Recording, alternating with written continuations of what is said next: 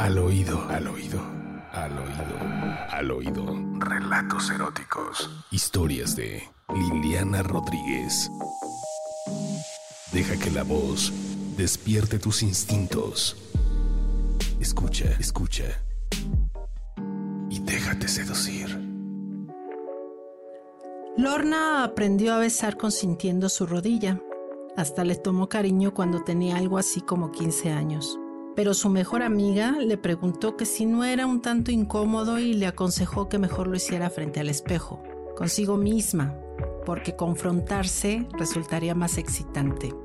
Y hasta creerás que estás con alguien más, le dijo. Y una noche se animó antes de salir de fiesta ya maquillada con todo y labial. Con cuidado de no despintarse, acercó su boca, la plasmó y se alejó mirando la huella carmín. Prometió que continuaría las lecciones con especial dedicación cuando tuviera más tiempo. Así que al día siguiente, antes de bañarse y ya desnuda, se dibujó los labios y comenzó la contienda con el reflejo aprendiz. Ya no eran solo labios, pues incluyó la boca.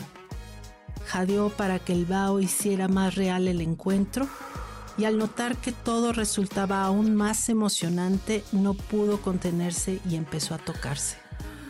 Amasó sus senos, acarició sus nalgas, consintió su pubis y su boca no paraba de besar embarrando el espejo de rosa mexicano. Siguió y siguió hasta estallar.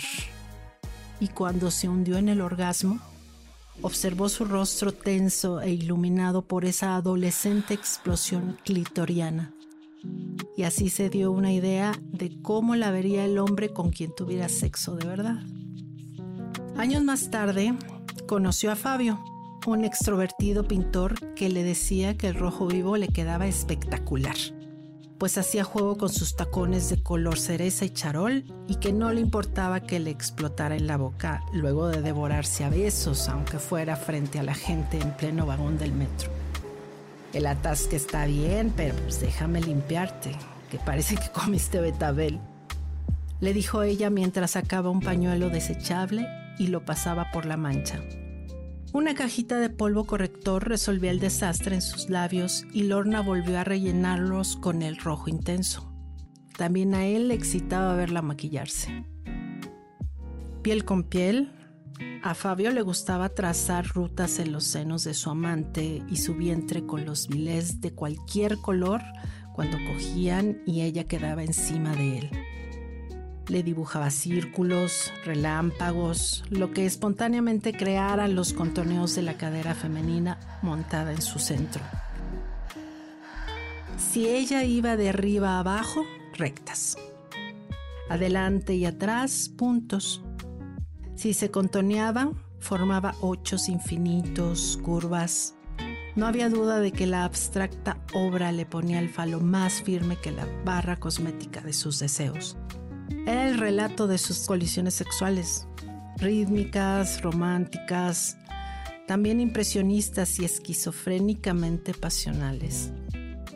Los trazos revelaban cada historia que se fraguaba en su cama a ras de suelo en su estudio y los sudores se mezclaban con el tinte y los paisajes se copiaban en su pecho al abrazarse desarmados de cansancio. El labial era necesario en sus encuentros, además de un gran espejo vertical recargado en la pared. Y como en los tiempos mozos, ella se ponía de frente al cristal y comenzaba a besarse, mientras el artista la tenía en cuatro y la penetraba cadencioso y despacio al tiempo que las huellas de pigmento y saliva rubricaban el reflejo de los dos, prendidos por su miembro dentro del horno. Ella lamía y restregaba su labial en el espejo, al tiempo que Fabio, en cada penetración poco a poco más vigorosa, le ordenaba con jadeos que volviera a ser esa adolescente aprendiendo a besar. Lorna nunca pensó que un lápiz de labios en una boca femenina fuera tan especial para un hombre, para ese pintor que marcó su sexo con rojo indeleble en la memoria. A partir de entonces, para ella, maquillarse se convertiría en un ritual más allá de la vanidad. La última vez que se vieron, mientras él dormía, Lorna le dejó un mensaje en el espejo, claro, con su labial. Gracias, y le plantó un beso en su reflejo. Al oído, al oído, al oído, al oído. Relatos eróticos. Historias de Liliana Rodríguez. Deja que la voz despierte tus instintos.